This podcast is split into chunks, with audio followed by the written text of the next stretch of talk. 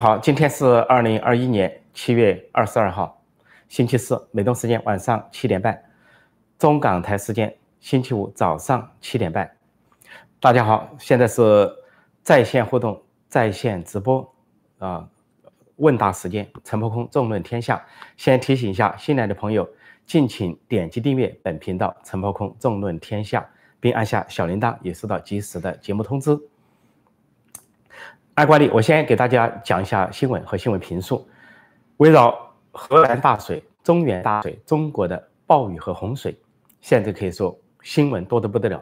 每天呢都有无数的新闻涌出来，说千头万绪，要说一下子讲出多少来，恐怕很有限。首先给大家报告总体的情况：现在河南省，河南省郑州市经历了七二零特大暴雨、特大灾难之后，那么郑州市的情况天气呢有所缓解。但是向周边这个恶劣的天气啊，向周边的地区扩散。现在重灾区是新乡、安阳、啊鹤壁、焦作啊这四个县市啊重灾区，尤其是农村，到到处是特大暴雨、大暴雨啊，然后是农村被淹没，甚至有些水库啊泄洪，导致一些农村呢刚好在泄洪口，有至少一个县像辉县九十一条村庄被淹没，老百姓完全无助。是断粮、断电，而且是断水。那么，这个这新乡和安阳这些地方呢，倒是吸取了郑州的一点教训，就是有预警了。首先就通知这些居民呢停工停产，同时呢交通也停止，然后都尽量待在家里不要动。所以郑州的惨重教训呢提醒了这些地方，加强了预警，都是红色预警机制。然后河南市重灾区是一个暴雨中心，叫豫西豫西暴雨中心。河南省简称豫啊，豫西暴雨中心。但是现在河北省又形成了一个暴雨中心，就在河北省的太行山南麓形成了这个中心。那包括河北的一些重要的地方啊，像邯郸、保定、石家庄，现在都降暴雨，特大暴雨，也是说是啊历史性的暴雨。当局不敢吹千年、五千年，因为这个已经遭到了国内外网网民的嘲笑。但是号称 也是啊。抱歉，也是号称是创纪录的暴雨。那么在邯郸这个古城，大家惊呼啊，在在旁观者的惊呼声中，一座大桥就被洪水当场冲垮，当场倒塌。那么无数的房屋被淹没，无数的楼房困在洪水之中，就发展到了河北、河南、河北，现在是两河都是洪水泛滥，暴雨成灾。可以说这个灾难是空前的，至少在一九七五年以来。七五年那个七七五八大洪水事件是吧？可以说是首见。四十六年过去了，中国号称一个现代化的中国，一个崛起的中国，富起来、强起来的中国，并没有建立相应的一些啊体制来防范这样的洪水，没有制造水。那么回头说一下郑州，郑州的悲剧在继续上演。当局公布啊，说是死亡三十三人，民众绝对不相信这个数字啊，恐怕是缩小了不止十倍、百倍，恐怕是千倍的缩小，因为。现在传出啊，郑州的殡仪馆都很忙，火葬场都很忙，都在忙着烧尸体，绝对不是一般的情况。另外，在郑州，大家都知道五号地铁是重灾区，当局公布呢说十二个人死亡，当然不止，但是真正的重灾区是京广隧道，因为这个泄洪的水水库啊，长庄水库啊就靠近陇海线，靠近京广铁路线，那么那里呢有个隧道，隧道是通车的，隧道有四公，郑州有很多隧道。我们只说京广这个隧道有四公里长，四公里长。当时那个洪水来的时候啊，五分钟之内淹平了，整个隧道不淹平。而那个隧道是斜长型的、斜坡型的，有少数的司机、少数的驾车者在隧道口是弃车逃生出来了。但是他一转眼一回头一看，洪水齐平了隧道。那么隧道四公里长，至少是一百多辆车。如果是一辆车，就算一个司机在里面，那一百多人被闷死在里边。如果说一个车里面装四五个人的话，那是四五百人被闷死在里边。八小时之后才开始抽水，到现在我做节目为止，据说水还没有抽干，说还有两米高的水。抽干了是什么景？抽了水是什么景象呢？抽了水之后，到处是翻滚的轿车，四仰八叉的各种各样的形体，重叠的、冲撞的都在那里。然后政府有什么作为？政府的作为就是拉起了警戒线，警察来了。洪水泛滥的时候，警察不见了。现在洪水过了，警察来了。警察任务是拉起警戒线，不让民众接近。因为怕拍视频，怕传网上看，怕看到这个悲惨的景象。就是有河南卫视在现场，但是河南卫视只能拍表面的，绝对不能拍车中的惨况。所以这个京广隧道有多惨，大家可以想象，一个斜长型的跑道，你往哪里逃，那里的人往哪里逃都不行；你往上逃，水往下冲；你往下逃，是水往你冲下去。困在车里，水完全齐平了隧道，全部给闷死。所以京广隧道是重大的惨剧，重大惨剧的一夜，究竟死了多少人，现在不得而知，水还没有完全抽干。然后说到这个五号线、五号地铁线，那么现在很多有很多人出来讲述故事了。尽管当局封锁微博、微信，到处是秒删、秒删，但是由于故事太多，很多故事还是传了出来。这个五号地铁线最严重的就是人祸，居然整个地铁公司一条地铁线没人敢决定停不停驶，也没人敢决定开不开车门，没人敢决定营不营救，一切都是推诿，官僚集团不作为，政府不作为，最后民众是靠自救。在高峰时间，这个车在运行，可想而知，这条线五号线每天说搭载三十多万人次，那么到了高峰时期是集中的人次，就在高峰时期洪水来了。啊，这个这个五号地铁线被淹住了。那么有幸存者回忆啊，首先是说往外走，说洪水来了，大家都打开车门往外走。往外走的时候，发现隧道口啊洪水越来越大，又退回来，退回车内。但退回车内之后，由于已开过门，内外都是水，这个水就越来越高，大家都在那个车里面，水就到腿到腰，最后到了齐胸，很多人喘不过气来，喘不过气不停的用手机往发呼吸。打幺幺零不通，打幺幺二不通，打幺幺九不通，不断的传讯息，最后说是有讯息传到，来去四个小时之后没呼救，结果最后说什么？自救，最后得到的指令是自救，自救之后大家就慌了，青壮年赶紧找东西，这个人大多数的人都撑不住了，很多人昏倒了，还有孕妇，找东西摸索到说座位底下，在水底下摸索到有一些消防器材，一些锤铁锤什么，砸开窗上面的一点。砸开之后能够有空气，大家能够喘息，然后从那个窗口，人们互救、自救，互相拉啊，用绳子拉，用手拉，把人拉出去。这个时候，河南人、郑州人还表现的有风格。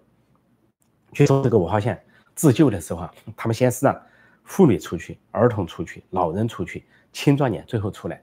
这有点像泰坦尼克号的精神了。说河南人、郑州人这次不能小看，他们展现了相当高的精神，然后自救了。当然。也很多人死了，官方公布十二人，其实很多人就昏倒在水里了，不可能救出来了。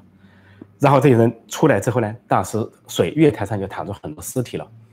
这个时候有一个小伙子叫于飞于飞燕于飞翼啊，于亦飞大概叫于亦飞哈，干沟鱼是说英国伦敦大学归国的啊海归，是一个医学硕士，他头一天才在医院上班，是郑大所附属第一医院。当天上班拿了这个白白大褂，提了一个医药包，结果他在这个地铁里面，他本来是出来的人，他想了自己是个医生，回去了去救人，救人之后，呃，这个他从水底下拖了五六个小孩，又从又拖了其他五六个人上来，然后自己穿上白大褂，拿出急救箱急救那些呼吸不畅的人，这个时候都是车外的景象，他一共跪了六个小时，膝盖都跪烂了，然后救了十几个人。记住啊，这不是政府，不是党员，不是官员，是人民。政府不在，没有见到政府，没有见到政府的人员，不知道政府的人员在哪里。而地铁整个的不作为，当然这些故事还很多啊，老百姓自救的故事很多啊，包括现在这个郑州市啊一片狼藉，狼藉说是缺水、缺电、缺粮啊，断网。那么有人觉得很奇怪，你缺什么水啊？说到处都下雨啊，到处是河水，那有毒、有细菌，不能够喝，而且会导致疫情。大家都知道这个道理。本来郑州市就是一个干涸的城市，是缺水的城市，暴下雨量很小，说一天下了一年的暴雨量，但是这些这些水是确实不能用的，反而形成了断水，那就在于那个水库，你水库本来是蓄水供水用的，结果说水水库的蓄泄泄洪了，你水库除非你开始把它腾空，你来装雨，但是你临时泄洪又不通知，结果淹没了整个郑州市和周围的地区，一千多万人被淹没。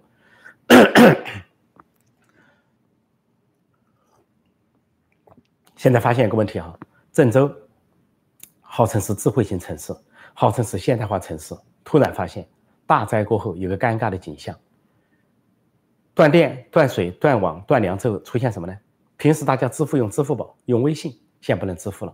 很多人要去买点东西，有限的东西，一点商品啊，一点这个钱粮或者是食物，结果呢，店主说只能现金交易，结果大家没现金，怎么办？以物换物，有的拿香烟换啊，有的拿这个啊自己的一些鸡蛋去换，身上的一些东西去换，互相换东西，一下回到了原始社会，以物换物的社会。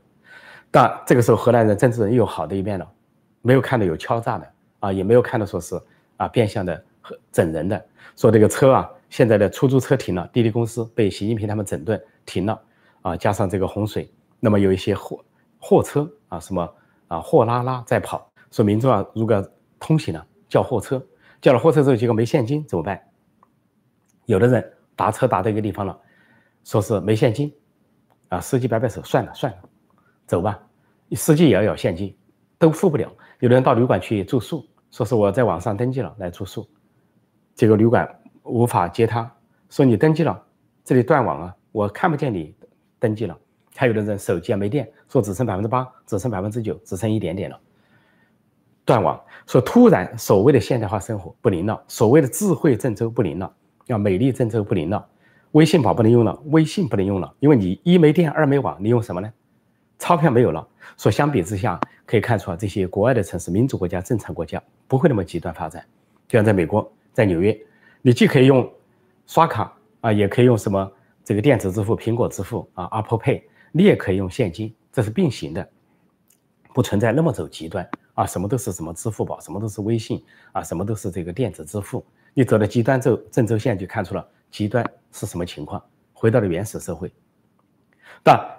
郑州人、河南人表现出自救互助，这是一个了不起的精神啊！也没有人随便的去敲诈啊，拉车的、这个卖货的啊、走行人的都在互救，呃，救人的场面非常多，都是民众自救，用绳子啊、原始的手段拉人啊，这个互相拉或者是互相救。但是，呃，也地不包括地铁出来的人，地铁自救之后出来之后呢，没有任何政府的人出现，没有任何的消防人员出现。他们干什么呢？他们站在地铁口啊，地铁口那边还有水，等在那里，浑身湿透，冷得要命。结果呢，附近的居民把他们让进家里，说你们过来啊，到我们家住，呃，到我们家去停留。结果到家时一看呢，有人回忆啊，说是这个一到一个家里，一个小小的房间已经装了几十人。说这个家庭呢，把所有的东西都拿出来啊，干衣服给他们换上，干毛巾给他们擦啊，有吃的都拿出来吃，有水的拿出来喝。说这个时候啊，这个民众所展现的自救啊、互助啊是很感人的，啊，不能老说河南人不好啊，不能老这个说郑州人不好，不能歧视。但但是我要给大家讲一个不不好的事情，不幸的事情也发生了，那就是抢东西，就是有一个鼎新公司，台湾的鼎新公司啊，康师傅方便面是独霸中国市场。那么在郑州有一个仓库被洪水冲垮了，冲垮了有三十多万的三十万的这个饮料罐出来了，冲到了这个路上。冲到路上说郑州市民疯抢，疯抢之后啊，这个而且那个时候在下雨，还在很洪水，说大家不要命了去防疯抢这个饮料，疯抢中甚至有那个孕妇啊去疯抢，甚至有推着婴儿车的人去疯抢，非常危险。这个幕场景固然是丑陋的表现，去抢东西，但是另一方面也可以看到物资匮乏到了什么地步，人们的惊慌到了什么程度。那个时候仍然是没有政府，政府不作为。没有警察，没有消防人员，没有什么东西，什么都没有。那么政府干了几件事呢？一个就是在京广隧道内的守住，不让人拍照；再一个就是，啊，这个南水北调的工程，叫做飞架郑州，从郑州飞架而过，南水北调的管道在水，这个管道在地上，地上管道，中国派了军队去守，啊，说是一百多空军，或者说一百多的军人去守。守这条线，为什么守住这条线？怕这条线被当地的洪水会袭击，或者说被污染，因为这条线是向北京送水的，直接送到京城，保护保护京城用水，这就是军队的出动。然后其他就是维稳，就是三天，甚至干警上上门打招呼，不要发送这些屏啊这些视频，不要发送图片啊死了多少人等等，就这个景象。所以让人说什么好呢？民众很不错。很感人，政府很不咋的，说很不咋的都是客气了，无所作为，一个无所作为的政府。而这个习家军的代表人物，控制河南省的省委书记楼阳生，至今没有露面，他学习近平，假装搞个指示，自己不见了。然后是其他人，当然郑州还有一些其他情况，河流的情况，布局的不合理啊。这个工程，这个这个大家都知道，什么海绵工程，五百三十四点八亿。现在有个微博大 V 质问他们，叫何伟光，何光伟，何光微博大 V 被关了，被禁言了。他进行质问，说这个钱用到哪里去了？说就算你一分钱，我作为公民纳税人不应该问吗？请问你们这个海绵工程在哪里？说把郑州建成一个海绵海绵城市，海绵工程在哪里？质问了几篇，然后还说我不是学文科的，不要以为我是学文科，我是学计算机的，我给你计算出来。结果呢，被微博禁言，这就是政府干的。政府在禁言，在隐瞒死亡数字，在扰民，但是民间在自救，在互助，在自助，这就是中国。如果说满清说国不知有民，民不知有国，这次网友总结出一句话说：国不知有民，民知有国，就人民呢知道有这个国家。还有这个社会，大家在互助自救，但是呢，国就是这个政权统治者不知道有民，他们根本置民众于不顾，置民众的生死于不顾，关心了他们的政权，关心他们的权利。好，我就暂时讲到这里，因为这些故事啊是讲不完的，这些故事都很震撼。我来看看大家有些什么提问。现在是七点四十六分。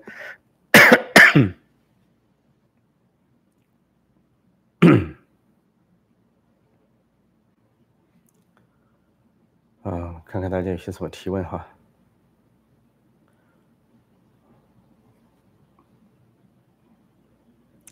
这里有人说小粉红还要出来给共产党洗白，对，还有值得两件事一提。说有一批学生，大概中学生，跑到火车火车站去演奏什么歌唱祖国，在那演奏。表面上这个是学泰坦尼克，泰坦尼克在沉没的时候，有个乐队很镇定，掩护妇女儿童撤离，他们在那演奏。就跟着大船一起沉没，但这些演奏的中学生并没有沉没，在作秀。为什么作秀呢？其实了解中国人都知道，这些中学生是想入团，想当团干部，想争表现，让主班主任表扬，学校表扬，最后给自己找到一个将来通向共青团、共产党的这么一个途径。这是中共所发挥的表现文化，表现文化。另外还有呢，说有有这个水里有人拍一个东西，说有一群人在水里喊。没有共产党就没有新中国。我这这群是什么人？如果这一群是党员的话，那是在那儿弄任务，是歌颂党啊，爱国爱党。如果这一群是普通人，那绝对是高级黑，绝对是低级红。意思就是说，没有共产党就没有大洪水，还谈什么新中国、旧中国的不足？对不起啊，今天有点咳嗽。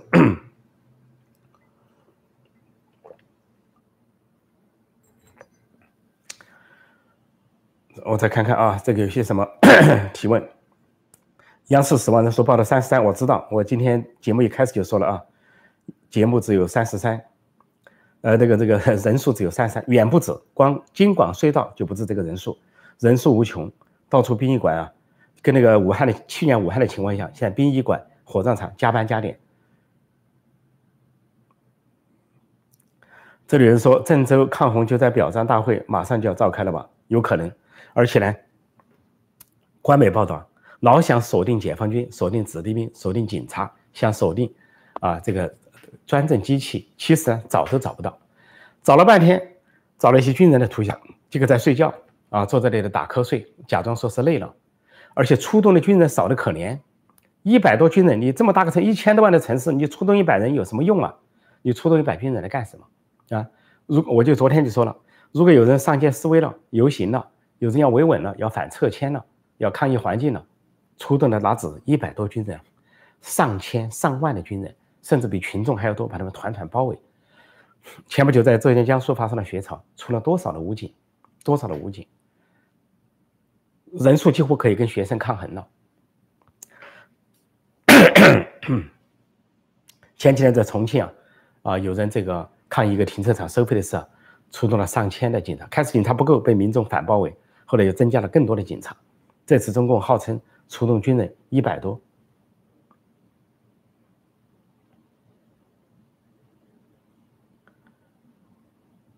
哦，这里有人说是有一个女的，是河南口音，做了一个视频火了，对天发誓说不要降雨在我的家乡河南，要叫降到英国来吧。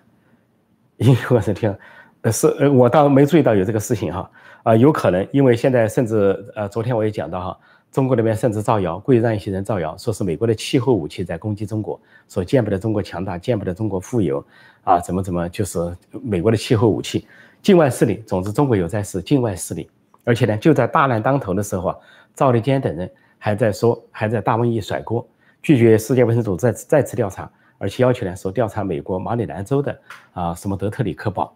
说是是时候了，还在国内造谣，还在国内甩锅，所以呢，国内人受到这样的洗脑不奇怪。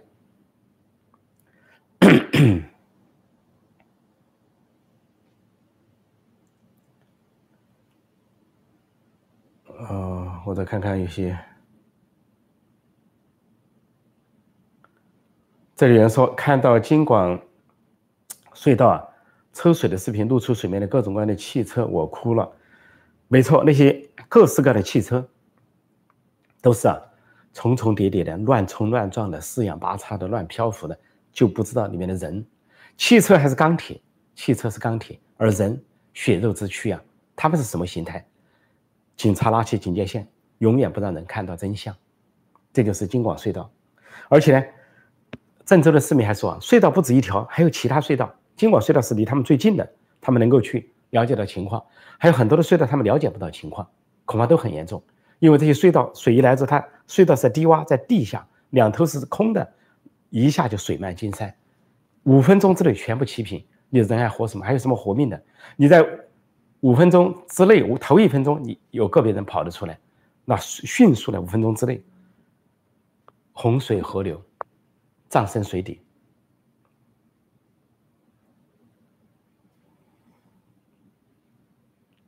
啊，我在看，这里有人说上一秒攻击欧洲水灾，下一秒遭报应。现在回信讲的话是两面的，讲到欧洲就说人家德国啊发达国家是治理能力不行，有水来了；一讲到中国，号称号称的是这个什么呢？是百年千年未遇的暴雨啊，不造成灾难都奇怪正常。而这个《环球时报》今天发了个文章，说中国下暴雨，《纽约时报》下刀子。说《纽约时报》的记者驻中国记者报道，说是官媒掩盖，人家是实事求是的做了报道，官媒掩盖就是掩盖了，你很多消息都掩盖，而且是删帖，而且那个河南卫视到七月二十号晚上十一点多之前还在播抗日神剧，当时有一个说是北京的广播学院的展江教授给他们发信息，说请停止播抗日神剧，立即直播洪水吧。说这个河南卫视回了一句，说知道了，很快要改播。到了接近午夜十二点的时候。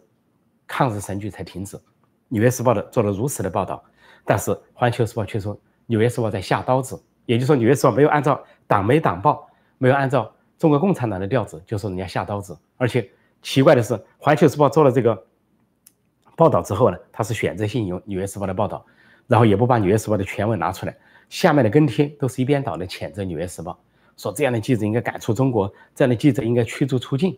你有本事，这些人都应该动脑筋想一下。当然，下面是帖子也是经过筛选的，支持《环球时报》的帖子留在那里，反对的全部删除。问题是，这些人你支持《环球时报》也好，是小粉红、老粉红、只干五毛党也好，你动你脑筋。第一，《环球时报》有没有贴出《纽约时报》的全文报道？没有。第二，《纽约时报》的记者前后文加起来是不是反映的事实？自己动脑筋想。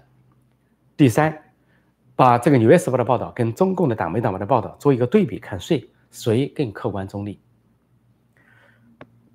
这就是《环球时报》，这就是老胡啊，胡锡进，胡侃、胡编，号称。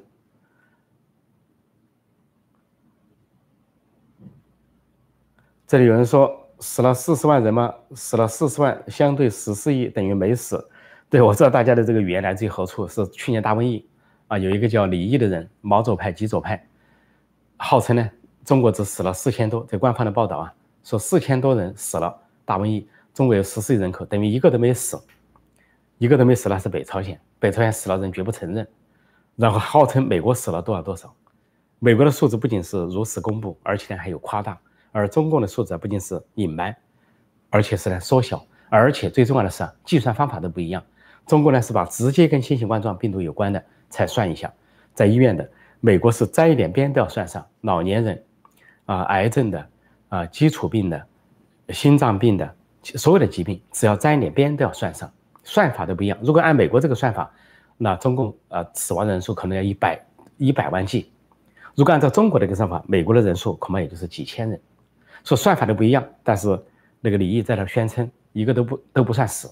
所以今天我看到网民呢在套用这个公式，这的确是中共啊这些啊极左派造的一个公式，一个都没死。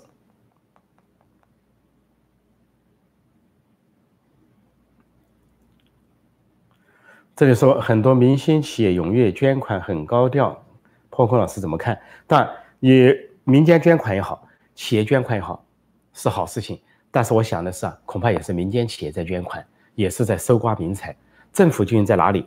说到刚才一个微博大 V，仅仅质问五百三十四点八亿，说海绵工程钱去哪了，就被禁言，使我想到一件事情：这个郑州啊，有一条河流，叫做贾鲁河啊，贾宝玉的贾啊，鲁迅的鲁，贾鲁是一个人，这个人是元朝的时候一个大臣，他是个汉人，当然按照现在标准他是汉奸。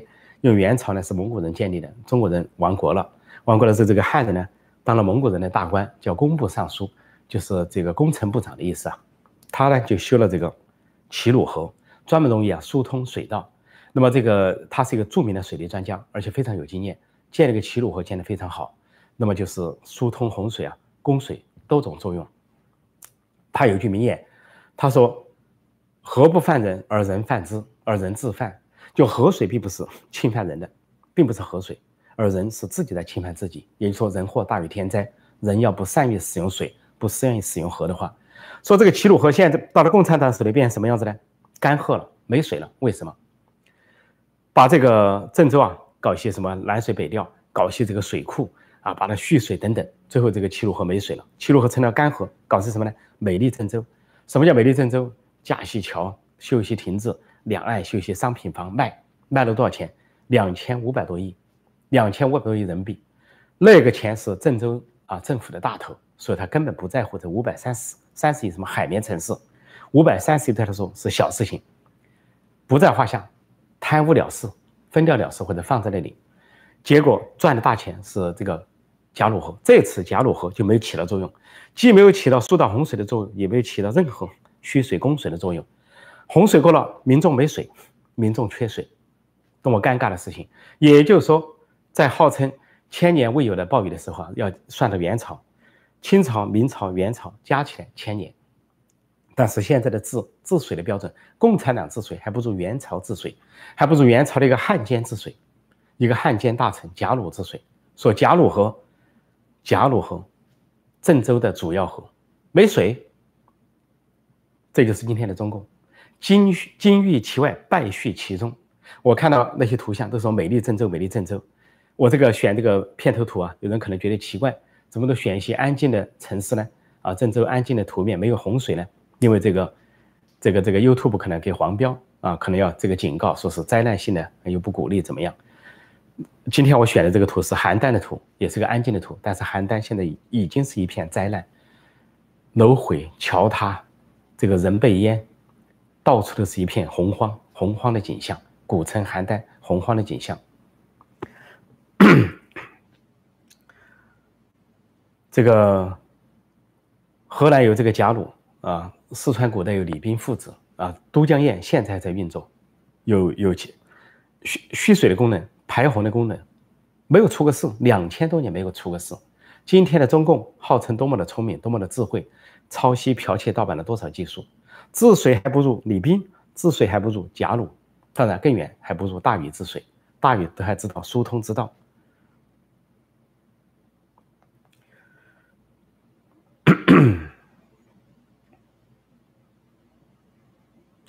这就说老百姓敢怒不敢言，的确是这样，是敢怒不敢言。况且呢，老百姓也不指望政府，老百姓就指望自己人嘛，指望自己。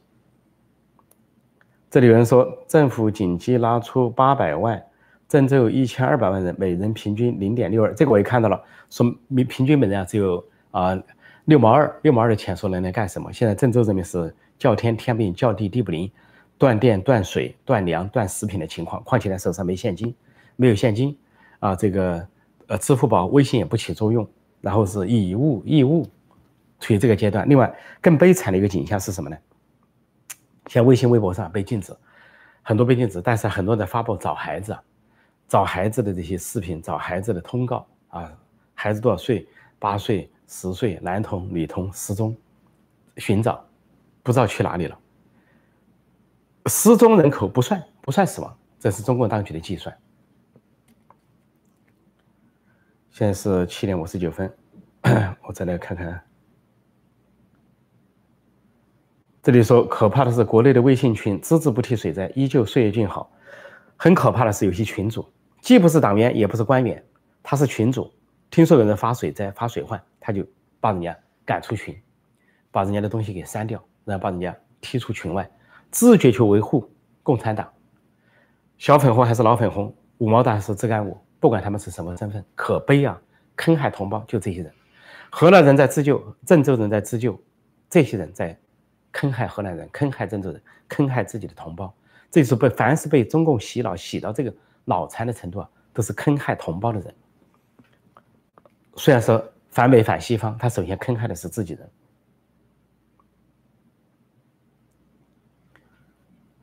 这里人说，问题是他会拿钱出来救老百姓吗？想多了，的确想多了。大瘟疫，大家知道大瘟疫，中共号称控制大瘟疫最有效的，多么的成就啊！胡锡进等人也吹捧。结果老百姓没有得到政府发的任何现金，倒是美国一而再再而三的给老百姓发现金，川普政府发现金，拜登政府发现金，发了一批又一批，都是三批了，啊，发了之后还有儿童的这个，呃，家有孩童的话还有退税的一些东西，退税的钱，一再发现金，让这个老百姓啊，感觉到在困难的时候啊，呃，特别是低收入的家庭啊，中低收入的家庭在困难的时候有一个支撑。但是中国政府在干什么？说中国政府有那么大的恩德，要感恩共产党，感恩总书记，发钱了吗？来点实际的，给老百姓发过一次钱吗？全国十四亿人得到过什么钱吗？全靠自救。甚至最初啊，有的地方打疫苗还说要钱，一些防疫药品。美国从头至尾啊，这些是免费的，你去测试也，你去测试也好啊，啊，去检测。或者是去治疗，或者说是，呃，这个打疫苗，凡是跟新型冠状病毒、跟武汉肺炎、跟中国大瘟疫、跟中国病毒有关的，一律免费，一切免费。所以现在出现了国外的游客到美国来，呃，这个疫苗游来旅游是为了打疫苗，因为都免费的，不管是本地人、外国人，全免费。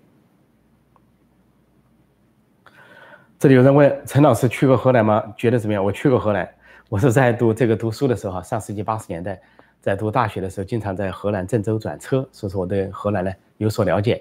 呃，当时呢，现在的当时的郑州，当时的河南跟现在不一样了。现在号称美丽郑州、智慧郑州，现在是这么个样子。当然我知道当时郑州是交通枢纽啊，南北的交通枢纽，印象就是这样。那么现在是什么情况呢？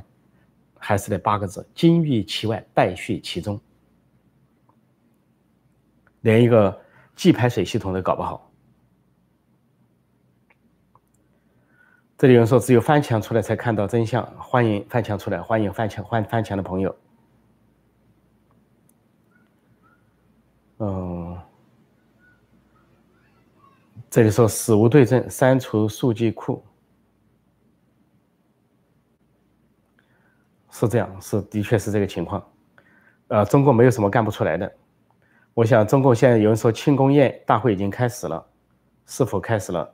这个我不知道，中共是专门干这个事情的，一个是维稳，再一个是宣传，就这干两件事。维稳是为了政权，宣传是为了这个歌歌颂党。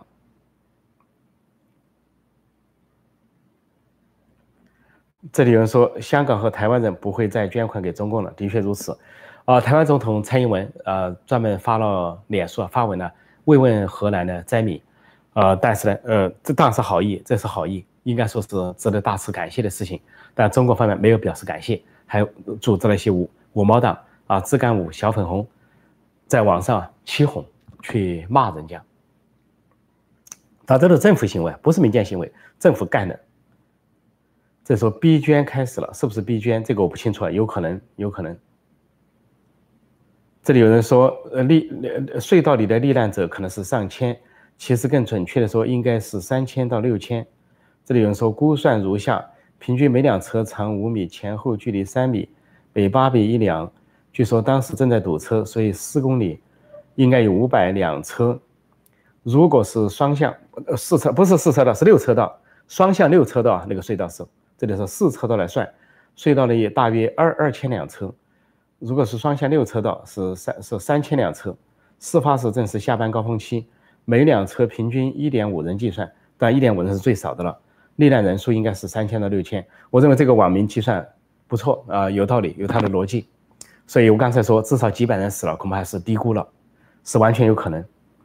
你知道我们在一九七五年河南遭受的大大雨，冲掉了大半个河南，一直冲到了安徽。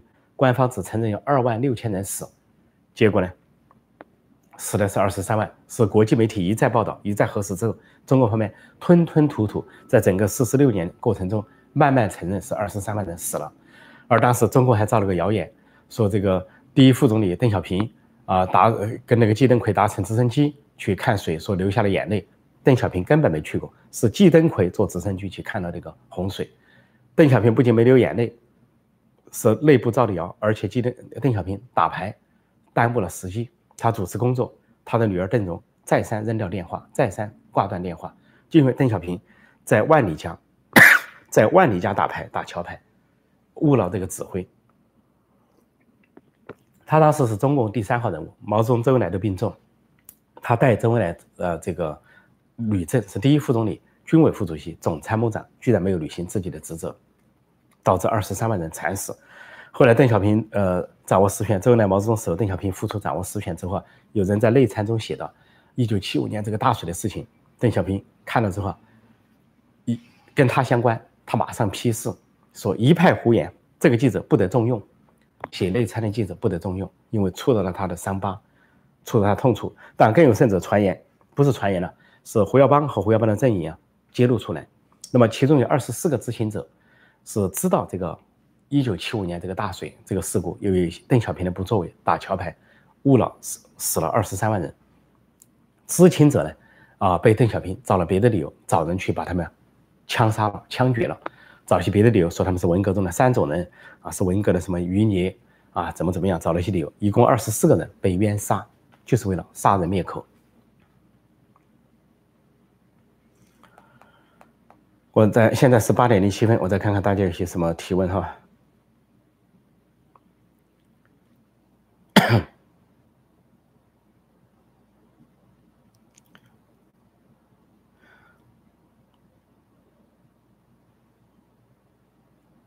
这里有人说，郑州是华北物流集散地，三个富士康工厂出口占财政百分之八十，估计下游安徽又倒霉了，因为政府死保郑州。政府谈不上死保郑州，这次没有死保郑州，没有保郑州，完全猝不及防。政府毫无准备，没有准备，所以说大大水冲了龙王庙，整个郑州一片汪洋泽国。郑州的地形是南高北低，北边受害最重，这水就一直下去了。所以这个啊，郑州东站呢，一些这个五号线呢，损失很惨，还有隧道等等，京广线，当然这些铁路都停了，还有现在还有很多的。车滞留，这些旅客都不知道向何处去。说是有些旅客在这个京广线上滞留了超过了四十小时之后，没水、没粮、没吃的，有的人下车自找出路去了。因为这个不知道政府的援救在哪里，究竟政府救不救援？特别是京广线上这些困的这些列车和这些乘客。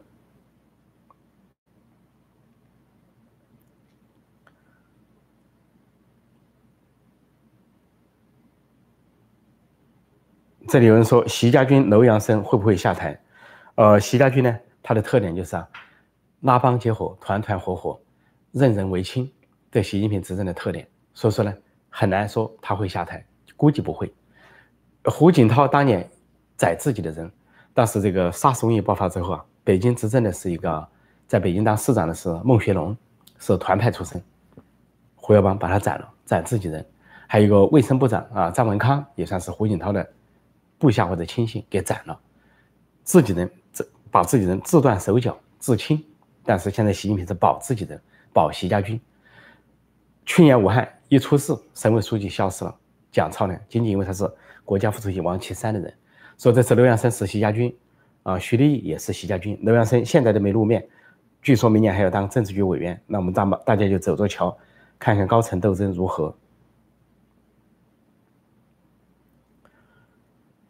呃，有人说刚刚下课来看直播，欢迎光临。这里说邓小平打桥牌的视频图片在网上看得到，但你不可能看到是一九七五年八月八号他打桥牌的事情，一定是看他别的地方打桥牌。邓小平在一九七五年八月七号晚上那里啊，这个河南呢驻马店啊板桥水库啊石漫滩水库啊决堤前夕啊，人家给他特特级报告、特特级报告、特特级电报发到省委发到那里，季登奎、李先念团团找找不到他。他就在万里家打牌，打到八月八号早上五点，早上五点早就绝堤了，早就完蛋了，整个河南、安徽都是一片汪洋泽国。这个才去指挥所谓的军队去救灾，已经很晚。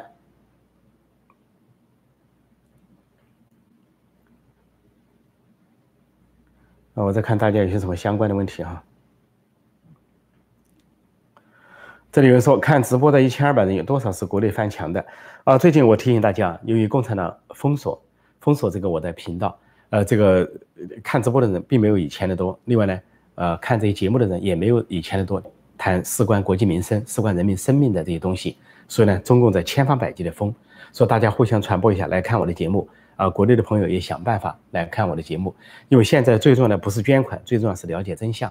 了解事实，了解信息，在中国封微博、封微信、封锁所有信息的时候啊，我们这些自媒体、海外的自媒体变得尤其的重要。但是，就连我们这些海外的自媒体也在遭到各种各样的封杀，包括中共潜伏在啊这个 YouTube 啊、谷歌里面的这些蛀虫、这些特务、这些特工、这些红色间谍都在起作用，啊，搞什么黄标啊，啊，搞什么这个拦截啊等等。所以大家要了解这个情况，希望大家互相来这个。相约来看我的节目，看我的直播，并希望大家批评指正，我们共同交流，在线互动，在线问答。现在在中国言论也不能自由了，一点人权都没有，的确是这样。在习近平时代就是开倒车，越来越差。呃，我在看一些什么相关的东西哈。这里有人说，这个国内啊，大多数人不接受常识启蒙。呃，说是自作自受，怨不得别人，当然这比较难。当然，这个主要的原因还不是人民，主要的原因啊还是这个中共，因为他拦截了所有的渠道，信息渠道封锁，互联网封锁过滤，啊，搞这些审查啊，又然后又不准出书啊，不准不准有言论自由、出版自由等等。所以在这样的封锁的情况下，出现了这个情况，说中共是主因，老百姓说不接受启蒙。或者说没有觉醒，那还是次要的，是次要的因素。如果想想一想，互联网被打开是什么情景？所有的正反双方的信息，各方的信息都在网上，老百姓自有他的鉴别力，老百姓会出来说话。说每次天灾人祸的时候，有不少的人站出来。现在中共号称拘捕了这个，拘捕了那个，谁又在造谣了，谁又在传谣了？恰恰是那些人在讲真相。中印边界之后讲人数，这些网民在讲真相，被中共逮了，逮了十几个人，有的还在国外被所追击。啊，有一个青年说现在安全到达了荷兰，那么另外呢，到达了欧洲的荷兰啊。另外呢，这次大洪水，据说国内也在搞拘捕啊，这些公安干警现在起作用了，挨家挨户打招呼，不要传视频啊，不要发网，不要跟境外联系。另外呢，就是抓捕所谓的造谣者，讲真相的人成了造谣者，说这是国家恐怖主义，国家恐怖主义的搞法。这里有人说跟着总加速时全都泡汤成浮尸，这个话是一个很好的比喻，不错。这里有人说，如果破空老师是我大学老师有多好？我在中山大学教书的时候，哈啊，短短两年我教了两千多的学生，很多人感到非常惊讶，说你两年时间怎么能教两千多学生呢？因为我不仅教本科生两届的本科生八六级、八七级啊，我还教了业大学的呃这些啊干部进修班的啊这些呃。各种各样类型的班级的啊，培训班的等等，甚至呢，我在中山大学广州教书，我还去了台山啊侨乡去教教书，那里有一个党校，有当地的所谓的厂长、干部啊、处长啊、什么部长在那里学习，啊，一个班就是一百多人，等等。说我在两年之内啊教了两千多学生，当时在民主运动中起到了很大的作用。一九八九年，说很多在八九民运中，在广州民运中啊，很多冲在前面的很多都是我的学生。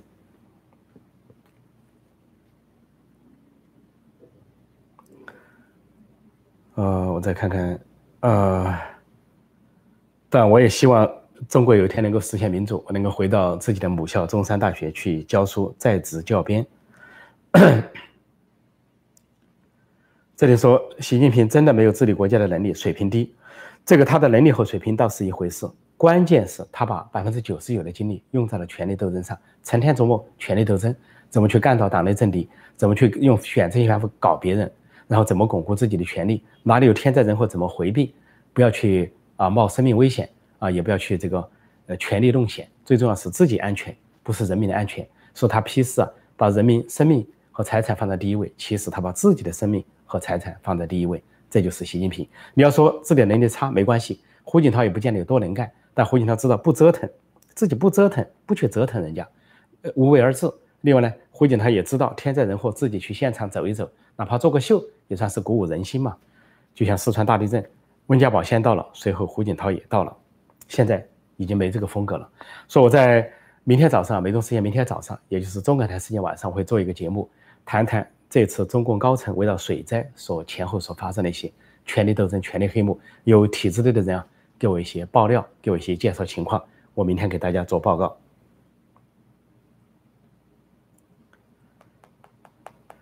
再看看，现在是八点十六分哈，我再看看一些什么问题。如果问题呃相似的话呢，我们就可以及时的结束。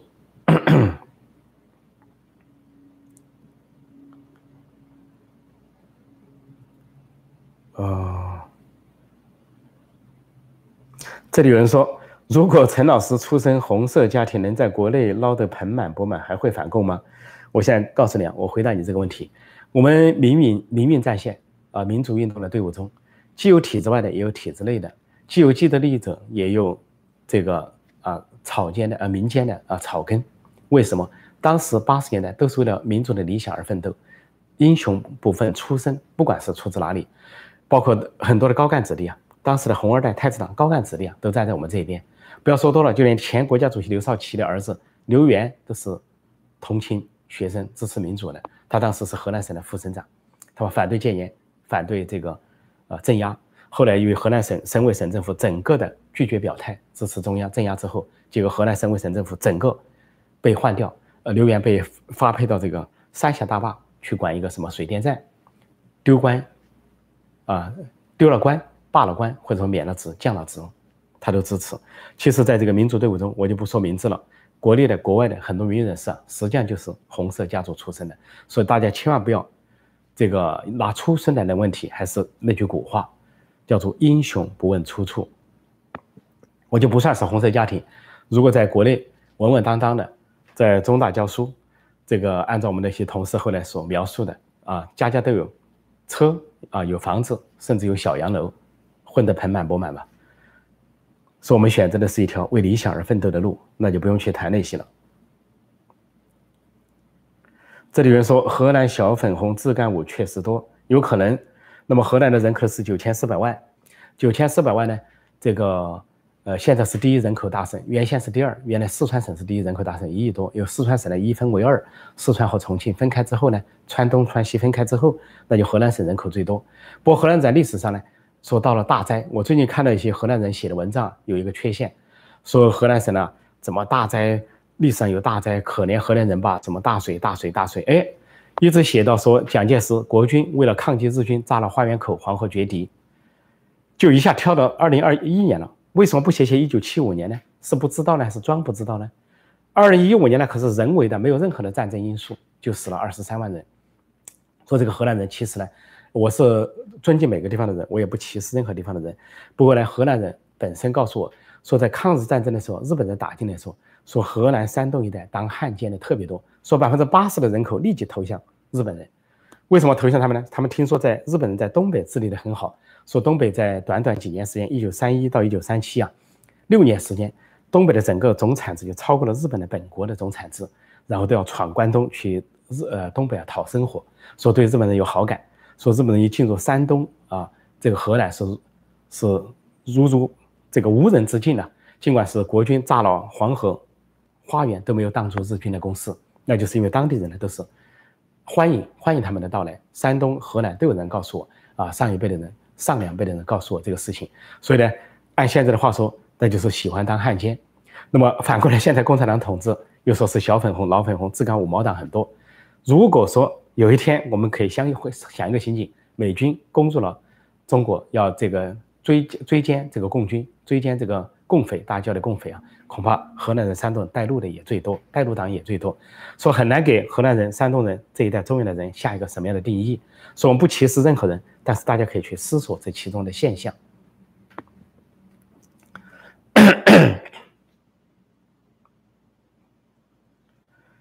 呃，我再看看大家有些什么问题啊？现在是八点二十分，大概再来一一两个问题。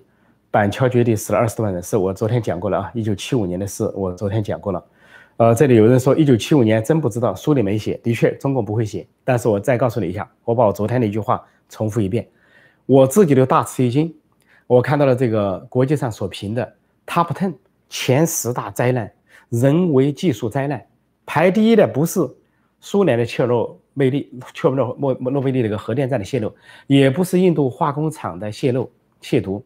而居然是中国，中国一九七五年被称为“七五八事件”。一九七五年八月八号，在河南省所发生的六十多座水坝溃堤导致的千里洪峰，说那个洪峰高到什么程度啊？碧绿的浪头啊，像说十几米高、几十米高，就这么哗啦啦的下来了，一泻百里，一泻千里。很多人在睡梦中从河南就给冲到了安徽，当然到了安徽是什么？是浮尸而已。在数字上存活下，挂在数字上存活下来有六万多人。想一想，光在数字上抱着数字存活就六万多人，多少人死了？当时因为尸体太多，那个苍蝇啊，泥聚，说苍蝇叮这些尸体啊，叮到什么程度呢？以至于把一些大树都压垮了。这就是一九七五年八月八号的惨剧，他的人祸的祸首是邓小平。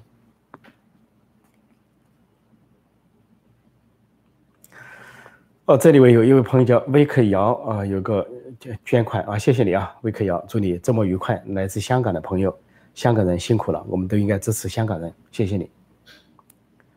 我在看大家有些什么相关的提问。咳咳咳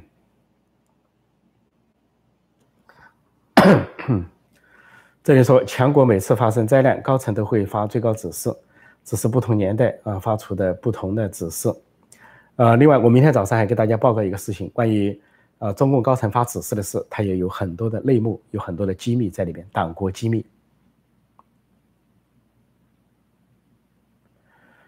这里有人问我说，为什么陈老师到了美国不再教书了？这样可以继续给美国的中国留学生做工作。啊，谢谢啊！我在曾经在刚来的时候，曾经在哥伦比亚大学啊做访问学者。访问学者就是客座教师的意思啊，那当时主要的工作不是教书，是做一些研究。那么后来发现，你要在美国教书的话呢，有些大学教授啊，你必须有个博士学位。那你读博士学位呢，你少快的话花五六年时间，啊，长的话七八年时间，是甚至十年时间。后来我决定了，不要搞博士学位了，还是短平快的，赶紧读个硕士学位，尽快进入工作状态、生存状态，然后为推进民主化而奋斗吧。说这样的选择呢，我没有选择在美国教书。所以，抱歉，因为在美国教书啊是个很不简单的事情，要很多年的积累。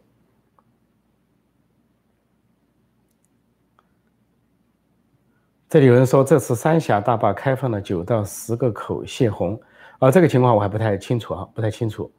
呃，这个，呃，泄洪有没有这个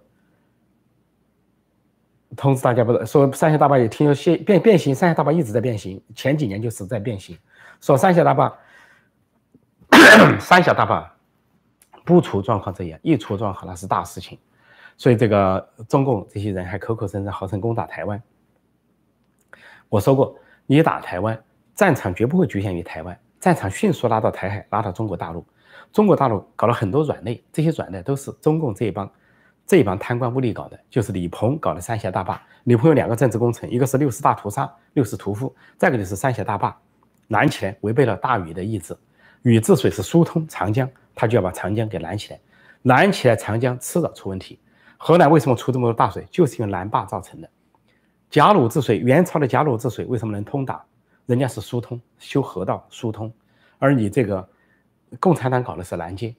现在拦截的不仅是把长江、黄河在拦截，拦截到干涸的程度，在那个湄公河都在拦截，以及东南亚国家，包括泰国啊啊这个越南呢这些东南亚的国家都在抱怨，缅甸都在抱怨，说中共把这个啊南长江、湄公河上游给拦起来，拦起来下游没水，说把这个灾难还得输到国外，不仅在国内制造环境灾难，把这个环境灾难也输入到国外，这也是中共所干的。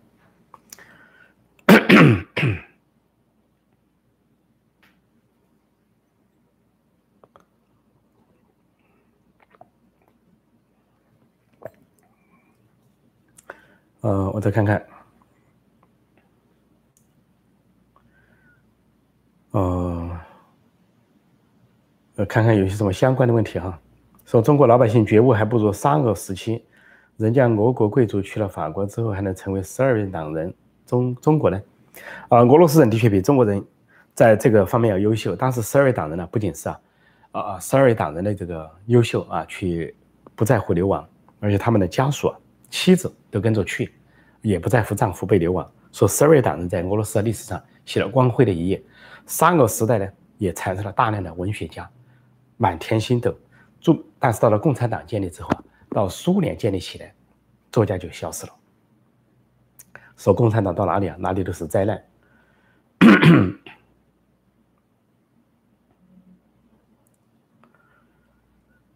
哦，这里有人说，呃，破空老师上世纪八十年代名校。毕业和他一样出身的人，要么是局级干部，个人享受，凭他的能力，至少是个省级干部。当然，这是没有问题。坦率的说啊，我在大学时代我也当过团支部书记，是是也写个入党申请书。要是那样继续下去，在研究生时代也当个研究生会主席。当研究生会主席在上海同济大学选举的哈，不是什么被任命的，当时还有点民选。那样的情况下发展下去，说要是在共产党内去发展，当然也可以是。搞得他们那种所谓的出人头地啊，甚至可以当个贪官污吏，没有选择这个道路。我们没有选择这个道路，因为民主的理想照亮了我，我得到了启蒙，我自己得到了觉醒，决定追求民主、自由、人权、法治、普世价值，因此告别了中共那一套。谢谢大家提到这些这些往事啊，这些可能性。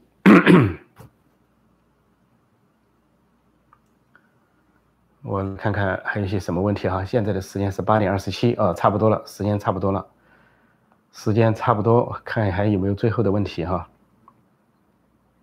这里说突发因处置不力，郑州书记被免职，公安部副部长空降担任郑州书记。郑州的书记是徐立毅，我还没看到哈，有可能啊被免职了，也有可能。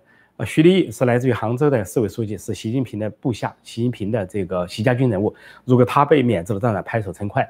但是省委书记楼阳生也要被免职，他居然没有露面，所以这个问题啊，应该说对习家军是一个打击。希望在明年的二十大，习家军对这些大瘟疫、大洪水的灾难负责，退出政坛，让中国得到一点安宁。